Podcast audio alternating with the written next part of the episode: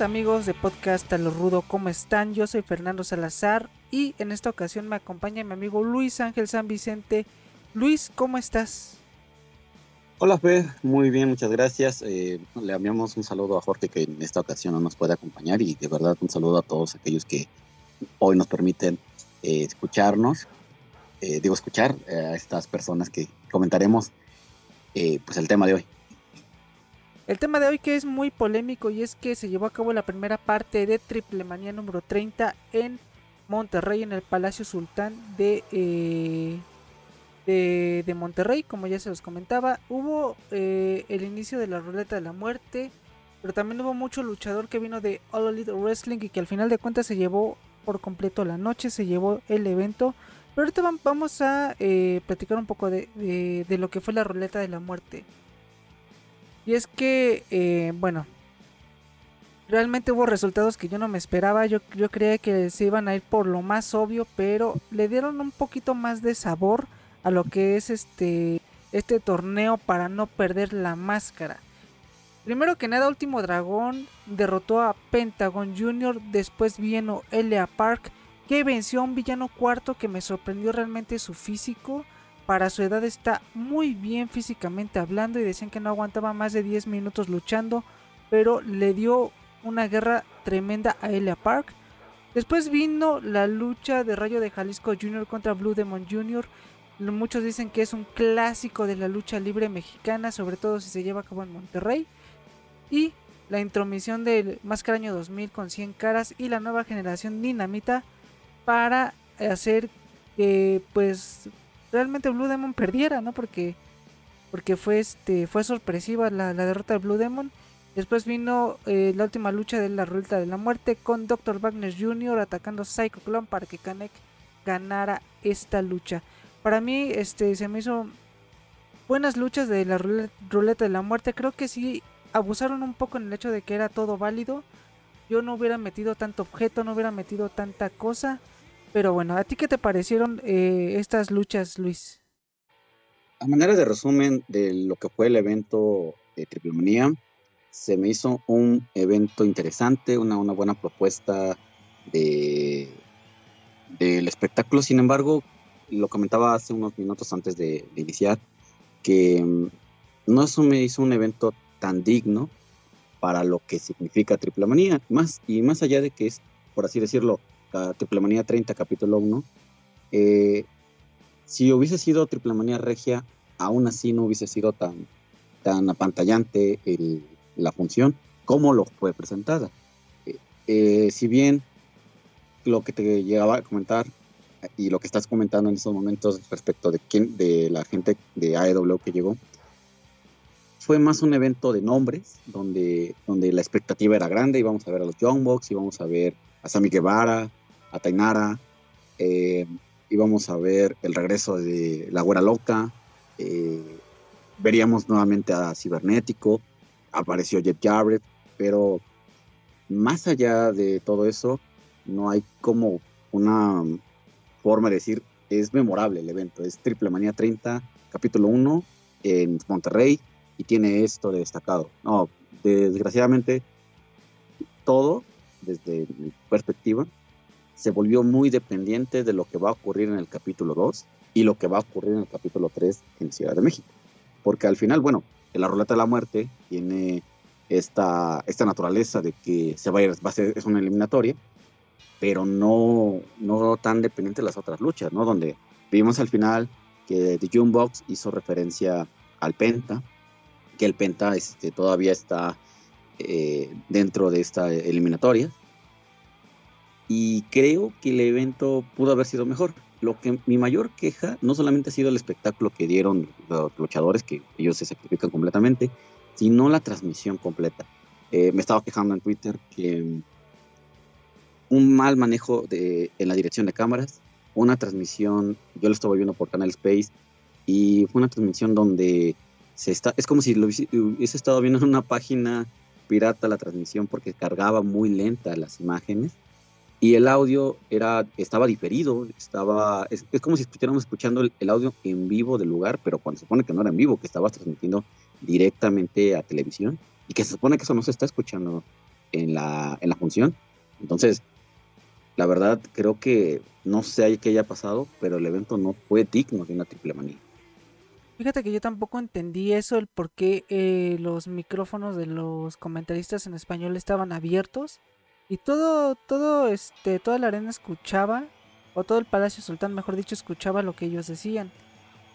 Sí se escuchaba en la transmisión como un, un eco, como tú dices. Sí hubo muchos errores de producción como tal para una empresa como AAA que se quiere ganar un lugar a nivel mundial.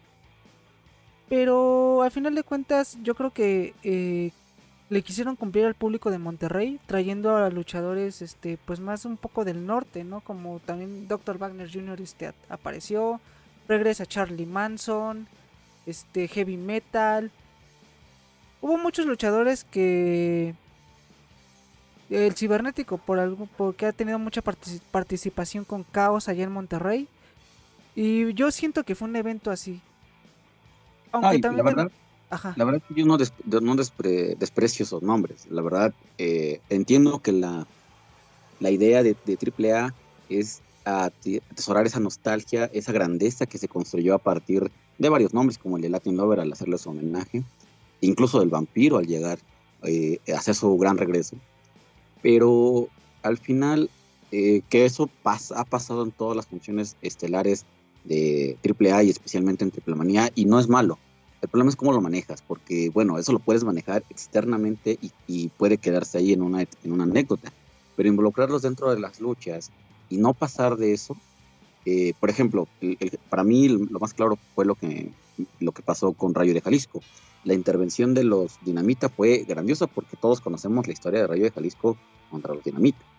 Eh, y, y, obviamente la continuación de lo que podrá, podremos ver a lo mejor en Tijuana, incluso en la Ciudad de México, con la nueva generación dinamita respecto a Rayo de Jalisco Jr. puede ser algo impresionante y está bien.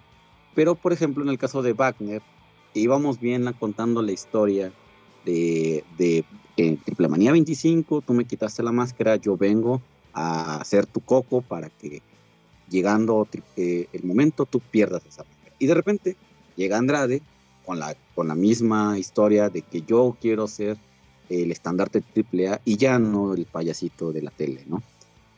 Pero, o sea, pasaste de una historia, de Canek contra Psycho, a la historia con Wagner y ahora a la historia con Andrade, que se suma a esta llamada Legado Lagunero, una nueva facción. Y Wagner llega y está bien, pero eh, ¿dónde quedó lo que hace Andrade? ¿no? Y al final, por cierto, Andrade, su segunda lucha en AAA y su segunda lucha que no gana. Sí, no, y, justa, justamente eh, es eso. Ahorita ya se convirtió en una guerra de todos contra Psycho para que pierda la máscara y al final va, a, ganar, va a ganar una máscara. Ese es el plan que tiene AAA. Y además esto va a provocar muchos enojos porque la gente no está contenta con Psycho Clown. Sí, tienen fans y sigue siendo el estándar de AAA y vas a ver la promoción y la gente lo quiere, los niños están este, felices con él. Pero hay un, hay un público muy grande que no quiere a Psycho Clown y estás provocando que se vuelva un público más adverso y que está bien, eso va a generar eh, entradas, ¿no? Pasa como el, ejemplo más grande para mí, eh, guardando las proporciones, es Roman Reigns. Roman Reigns va, a seguir ganando en WWE y la gente se va a seguir enojando de que gane eh, él, pero por eso mismo a seguir, va a seguir ganando porque la gente va a seguir esperando el día que él caiga y es lo mismo que está pasando con Saint Clan. Estamos esperando el día que él caiga y mientras tanto, AAA va a generar dinero con eso. Y justamente, ahorita que tocas el tema de Roman Reigns, yo, lo estaba pensando, ¿no? Están haciendo lo mismo, o sea, a, WWE cómo le costó trabajo que la gente aceptara a Roman Reigns. Tanto cuando era Babyface y todo, nunca lo aceptaron. Hace el, el turn heel a rudo y en estos momentos es cuando más éxito tiene. Muchos no les gusta, otros sí. Pero con Psycho Clown está pasando justamente lo mismo. Y no solamente la gente que el aficionado a lucha libre dice que todos se lo regalan. También luchadores que están por fuera. Tuvimos esta historia con Rey Escorpión donde le, decía a, Psycho, ¿no? Que todos lo regalaban. Este, tuvimos una historia también en redes con Andrade, ¿no? Donde le decían que, que todos le regalaban a Psycho. Y bueno, es un montón de cosas que al final de cuentas yo creo que eh, AAA tiene bien cimentado que quiere a Psycho Clown como su próxima mega estrella como lo fue la Parca en su momento. Y yo no digo que está bien, pero no toda la gente congeniamos con Psycho Clown y es ahí el problema. Porque Psycho tampoco se ha sabido ganar a la gente, algo que la Parca sí hizo.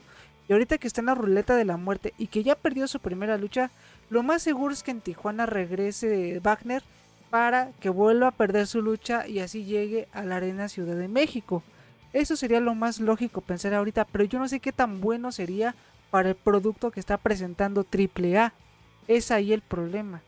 Y aparte, eh, bueno, llega Blue Demon Jr., llega Villano Cuarto y llega Pentagon Jr.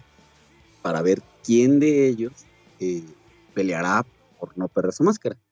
Em, no recuerdo exactamente. ¿Tú, recuerdas con quién va a ser la eliminatoria directa con Psycho? No, no recuerdo quién. Es un lo, estaremos mencionando más adelante. Una disculpa por este dato. A ver, pero, lo busco. Sí, independientemente de eso, eh, cualquiera de estos nombres, es decir, ir contra Pentagon Jr., ir contra Blue Demon Jr. o ir contra Villano Cuarto. Aquí como que lo más lógico, fíjate que si llega a darse esto, no digo ahorita sin confirmar el dato, que la lucha va a ser Psycho contra Villano Cuarto en Tijuana, veremos una lucha de este, en, en este supuesto, donde se llega a, la gran ciudad, de Psycho contra Blue Demon Jr. o Pentagon Jr., uno de ellos perdería la máscara. Pero bueno, creo que la estimación que muchos hemos mencionado es que la lucha final de la Arena Ciudad en Triple Manía eh, en octubre será entre Psycho Clown y Villano Cuarto. yo, yo esperaba o yo apostaba que eh, iba a ser o Rayo de Jalisco o Villano quien llegaría a la lucha final y que por el, el muy probable contrincante sería Psycho Clown. En estos momentos solamente está, estoy pensando que será entre Psycho contra Villano. De hecho, este, bueno, aquí el dato está que como estaban formadas las llaves, Psycho se enfrentaría a Blue Demon Jr. y eh, Penta se enfrentaría a Villano Cuarto. Pero este, estoy viendo otras publicaciones donde dicen que es al revés, Penta contra Blue Demon y Villano Cuarto contra Psycho. En cualquiera de los casos, una leyenda va a llegar a, la final, ¿no? Ahora sí para salvar su máscara en, la, Arena Ciudad de México. Y se pinta más la, lo que decía, que probablemente sea Villano quien llegue a la lucha contra Psycho. Imagínate si cae la máscara de villano cuarto, el único de los villanos que aún tiene, que aunque reserva su máscara. Y es que, es que esta es la historia que yo, yo he defendido. O sea, ¿quiénes eran los máximos rivales de los villanos? Los brazos. Los brazos. La dinastía Alvarado. este, los padres, el padre y los tíos de Sai. Ajá. Exactamente. El, último villano con máscara. Aquí es, es, parece pintado todo esto. Sí, o sea, está todo. Yo digo que Psycho va a quitarle la máscara a Villano porque Blue Demon no va a perder su máscara. Eso ya está de entrada, ¿no? Eso nosotros ya lo sabemos. Blue Demon va a salvar su máscara. Y Pentagon Junior tampoco, porque Pentagon está teniendo un éxito internacional enorme.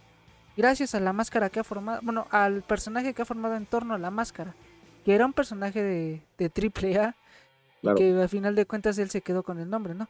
Pero bueno. Y con el mito del cero miedo, ¿no? De, que él, él no se disputa esta, este miedo de perderlo, ¿no? Sí, y bueno, aquí maneja una imagen que estoy viendo de Triple Manía. sí, sería la lucha, supuestamente la imagen que estoy viendo, la, en Triple Manía parte 2. La lucha sería entre Pentagón contra Blue Demon y Villano contra Psycho. Ajá, esas, esas son las otras publicaciones que, yo estuve viendo. Si esto es real, estamos viendo que si pierde Psycho, y es, disputaría entre Pentagón y Bloodmoon. Y aquí nos daría la vuelta completamente. Completamente nos daría la vuelta pensar esta lucha donde a lo mejor el que perdería la máscara sería Psycho. No. Híjole, es que es un tema muy polémico. Ya lo veremos en, Tijuana, cómo queda. Eh, ahí vamos a, Porque es lo que dicen los luchadores cuando comentamos posibles pronósticos, este, o posibles, posibles escenarios más bien. De, dicen, ustedes lo saben todo, saben qué va a pasar. No, exactamente no sabemos qué va a pasar. Nos basamos en la especulación de los, de los, de los caminos que nos han hecho ver desde hace mucho tiempo y no se nos hace creer cuál puede ser el resultado. exactamente. No, no somos adivinos, no tenemos, el, no tenemos el contrato de, de las máscaras y mucho menos trabajamos para las empresas. Exactamente. Y de aquí lo, lo, más seguro es esperar, es esperar a que AAA lo haga oficial, ¿no? Para saber qué es lo que va a pasar. Pero por lo pronto así las, las dos llaves sí, sí, por lo menos esta última sí nos está dando la vuelta por completo a lo que creíamos que iba a pasar. ¿Qué ha pasado? Que muchas veces publican una cosa y a, las, al, a, los siguientes días, semanas, publican otra. Exactamente. También es falta ver qué, qué es lo que va a pasar. pero bueno, Entonces, ya... bueno. Sí, continúa, continúa. Ah, pero te decía que eh, ya hablando de las luchas, creo que la mejor lucha eh, la dio Elia Park contra Villano. Precisamente lo que tú mencionas del físico de Villano fue sorpresivo, pero Elia Park nunca decepciona. Elia Park eh, es alguien que entiende, y sobre todo cuando está en Monterrey, que es, es donde él vive, él entrega lo que tiene que entregar, hace lo que tiene que hacer para responder a la afición, y lo hace muy bien. Y la sorpresa con el físico de Villano y fue un gran complemento para que esa lucha fuera aplaudida por la gente, incluso premiada con dinero. Y bueno, pues ahí está el dato, ¿no? Y sí, definitivamente fue la mejor lucha de la noche. Yo no recuerdo otra de la ruleta o u otra de la noche que haya sido premiada con dinero. Sí, fue la mejor. Eh, las, los dos que ya son leyendas, literal, de la lucha. Elia Park se ha formado una carrera realmente enorme, grande. Y dio una de sus mejores luchas aquí en Triple Manía. Pasando a otros temas, lo que comentábamos de All Elite Wrestling, ¿no? Pues primero Sammy Guevara y Tai Conti son los campeones en parejas mixtas. Luego Johnny Caballero, que no, no lucha en All Elite Wrestling, pero que está en Impact. Hizo pareja con Taurus y también se llevaron la, la victoria, ¿no? Claro. Luego llega la pareja de. La, la pareja de este. Bueno, más bien el trío de Pagano, Bandido y Talla que derrotaron a Andrade, Cibernético y, y Diana Purazo. Y la lucha que yo esperaba, no esperaba menos, pero tampoco esperaba mucho, era la de los Young Bucks, que derrotaron al megacampeón, el hijo del Vikingo y Fénix. Y aquí hay un tema muy interesante porque ya desde Triple Manía pasado se ha escuchado que, que All, All Elite Wrestling mete las manos en las decisiones de Triple A. Todo por el tema de Kenny Omega, que por qué no perdió el megacampeonato, que Andrade estaba pactado, en fin, muchas cosas, ¿no? Sí. A mí se me hace muy interesante que por lo menos en dos de estas luchas eh, la, los de All Elite Wrestling sí ganaron. Ahí lo dejo en el aire. Yo no y sé. además, yo vi esta lucha, eh, la lucha de estelar de este triple manía. Yo me preguntaba, ¿para qué la lucha? Es decir, no tenemos una historia de Vikingo con Fénix eh, juntos como pareja. Obviamente lo tenemos con Fénix y Pentagón, pero Pentagón estaba en la rueda de la muerte. No tenemos una historia de por qué los Young Bucks vienen otra vez. Eh, no, no sabemos si viene a defender lo de, lo de Kenny Omega, no sabemos si está pasando algo. O sea, sí hay una historia, sí lo está contando AAA, pero no está encajando con el público y no está precisamente sembrando esta idea de que pasaba, por ejemplo, con la Legión extranjera de Conan, ¿no? Donde Conan controlaba y eran los intereses de Conan contra los intereses AAA. Y aquí sí, obviamente aparece Conan, pero no está cuajando esta idea de eh, eh, qué significa. Que es una lucha entre AAA contra AEW, de quién es mejor, quién tiene mejores luchadores, o simplemente estamos eh, metiendo nombres y, y, dándole este, este contexto, ¿no? Cuando, cuando fue apenas la lucha donde perdieron los campeonatos en pareja, la, la, la, idea que junto con Vicky Guerrero era que los gringos eran superiores a los mexicanos y bueno, terminaron ganando su campeonato en ese momento. Entonces, Ajá, ¿cómo, ¿cómo, me vendes esta historia de que los Young Bucks están este, apareciendo y luego llegan todos los, los extranjeros, principalmente estadounidenses, eh, a como que reafirmar que ellos fueron los que ganaron capítulo 1 de Triple Manía? Y bueno, la verdad es que en mi caso particular no lo termino de entender. Y creo que Triple A se está convirtiendo en el claro ejemplo de que puedes tener un contrato con una empresa, pero puedes luchar una sola vez al año, ¿no? Al estilo Undertaker. Porque sí, de sí. hecho, los Young Bucks aparecen, literalmente aparecen cuando quieren. Andrade tampoco lo habían programado, no sabemos por qué. Jeff Jarrett acaba de hacer su regreso también a, a AAA. Este, pero realmente no hay, no hay algo como como bien tú lo dices, ¿no? Algo de como religión extranjera. mm, Conan aparece, pero nada más aparece como el el líder de los extranjeros y ya, pero no me dices nada más. Ahorita las historias principales están con la NGD, están con Psycho, están este la ruleta. O sea, la verdad es que no hay absolutamente nada, yo no lo entiendo. Sí es por nombres, es como por ejemplo ahorita, ¿no? Van a venir los Hardy Boys. Sí. Pero no los has metido en ninguna historia. Tal vez en, en si en AEW haces algo, ¿no? Por de, de mandar promocionales, algo así. Pero no estás haciendo absolutamente nada. Entonces nada más estás trayéndolos para vender boletos. Y es lo que está haciendo mal AAA. Porque vas a vender boletos y al final de cuentas van a ganar los Hardy Boys porque no creo que hayan aceptado venir a ser derrotados. Entonces... Y además, ¿qué vas a hacer con, con los nombres después, no? Un ejemplo muy claro. Exacto. Otra triple manía, no recuerdo cuál es, donde Ruth Van Damme iba a venir y era el gran anuncio de que iba a venir el gran Ruth Van Damme con Impact.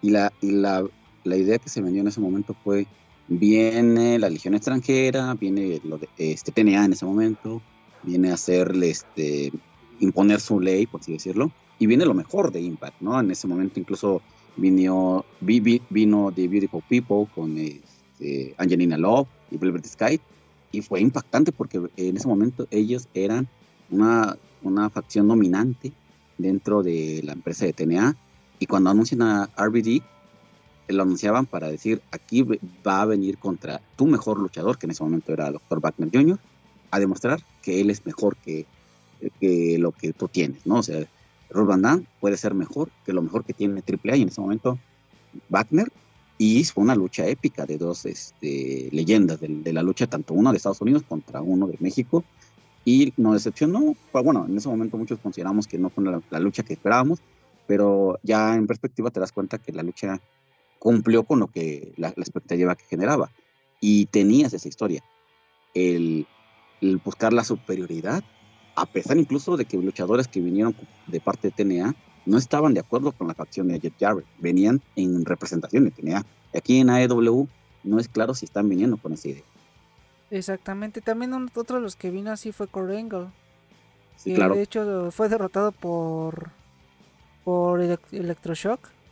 No recuerdo si fue en Triple Manía 20 o 21, pero fue derrotado por Electroshock. Y este y así como vino, se presentó, agarró y se fue. Pero sí creo que en, la actualidad a AAA le está haciendo falta un poco más de, de historia, pero a mí me da la impresión de que se están dejando eh, pues llevar por lo que está decidiendo Tony Khan y por lo que está decidiendo, decidiendo All Elite Wrestling. Tan solo yo creo, y esa es la, idea que, que, me estoy manejando del lado del hijo del vikingo, esta lucha que se dio con, junto con John Bock y, en, Phoenix fue como una prueba desde mi punto de vista. Es decir, Hijo de Vikingo ha llamado la atención de, este, TNA, de AEW, pero pues obviamente hay que ver si puede adecuarse a la lucha de ellos para no eh, hay que probarlos antes de que lleguen ahí a presentarse en televisión y, ver si no hay similitudes con otros luchadores yo creo que hijo de vikingo eh, está poniendo a la altura, está luchando bien. Iba a tener la oportunidad de luchar contra Kenny Omega. Eh, desafortunadamente, pues la lucha no se dio. Pero no ha decepcionado. Y esta lucha que presenta contra los John Box tampoco decepcionó. Lo hizo muy bien. Y al final la derrota, pues es algo que, como me estás mencionando, tal vez ya estaba presupuestada.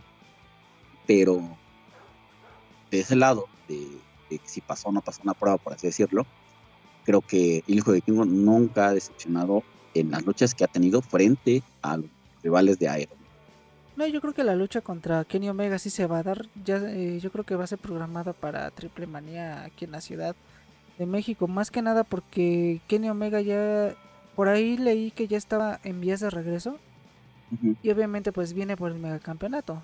También va a enfrentar a Hackman Page por el campeonato de All Elite Wrestling. Entonces, este, yo creo que sí va a ser programada. Pero eh, con lo que me decías el hijo de Vikingo ahorita de si ha hecho pruebas, aquí en, aquí en México hizo varias pruebas para Impact también y se llevaron una muy buena impresión de él.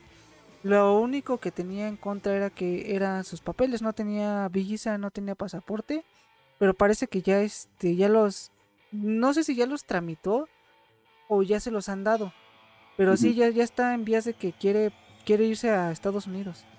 Ah, y está bien, la verdad. Creo que el quien, quien he visto que ha, mejorado mucho en el poco tiempo que eh, se ha llegado a la predicción que tiene es el hijo del vikingo. Ha ganado su lugar eh, a pulso, ha hecho cosas espectaculares. A mí siempre que lo veo haciendo un lance o haciendo un giro en el aire, me da mucho miedo de que se le lastime. Espero que nunca se lastime.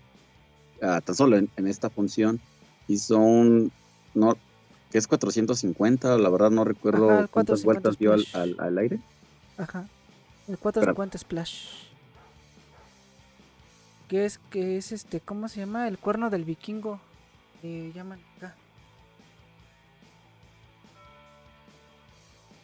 Claro, y eso, y eso es lo que me llama mucho la atención, ¿no? De cómo, cómo está funcionando él con lo que está haciendo. La verdad, a mí me sorprendió porque lo hizo en el pasillo que armaron para el ring y era muy poca la distancia, literalmente solamente era de, del poste al filo del ring y eso significa muy, muy poco espacio para poder hacer tantos giros y lo hizo muy bien. La verdad es que a no decepcionar.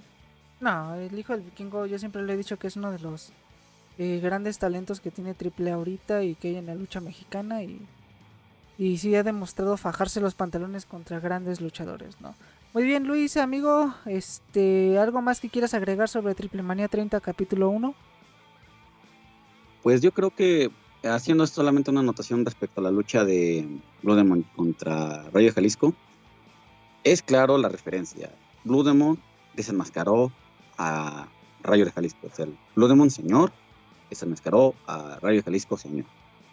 Eh, Blue eh, hace, cumplió hace, hace una semana 100 años de nacimiento de, quien encarnó al demonio azul. Y él es originario de Monterrey. Era, era casi imposible que perdiera Blue Demon. Eh, se, dio, se dio ese resultado, por así decirlo, una revancha histórica de esta de ese desenmascarado que se dio en su momento. Ahora es Rayo Jalisco quien venció a Bloodemon y pone en riesgo la máscara de Bloodemon eh, en esta ruleta de la muerte.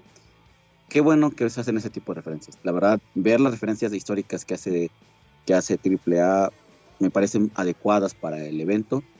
Espero y creo que tengo la, la mejor este, ilusión de que en Tijuana se mejore todos los aspectos que vimos y obviamente que la, el evento de la Ciudad de México sea mucho mejor que todos ellos y que estén abriendo. Que también algo que me llamó mucho la atención de parte de Dorian, cuando se presentó, que fue cuando anunciaron que ya estaban en General Space, es, es el atuendo de Dorian. Dorian. Dorian iba como cualquier día de trabajo. Iba de jeans, de playera, de mm, tenis y de una bomber. Pero no iba de traje, no iba, no sé, la verdad es que me sacó mucho de onda ver que en tu evento estelar no ibas de gala, por así decirlo. Dorian, de hecho, va mejor vestido a las conferencias de prensa.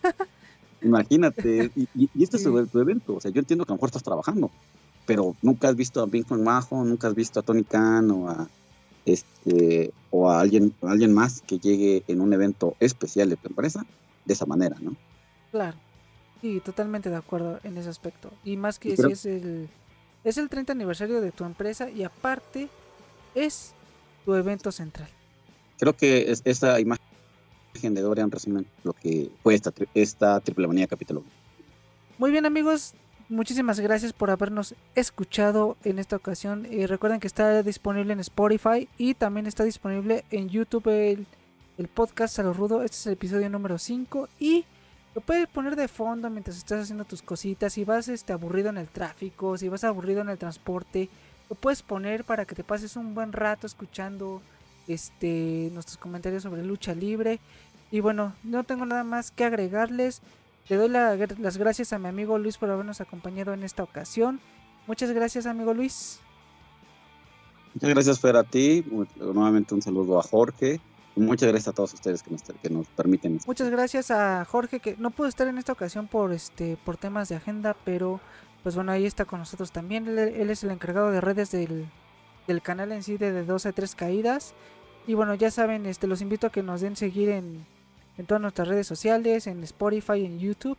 Y nosotros nos escuchamos hasta la próxima. Y estén pendientes del canal porque vamos a traer una serie de cositas también. Y unas cosas que también nos está preparando Luis.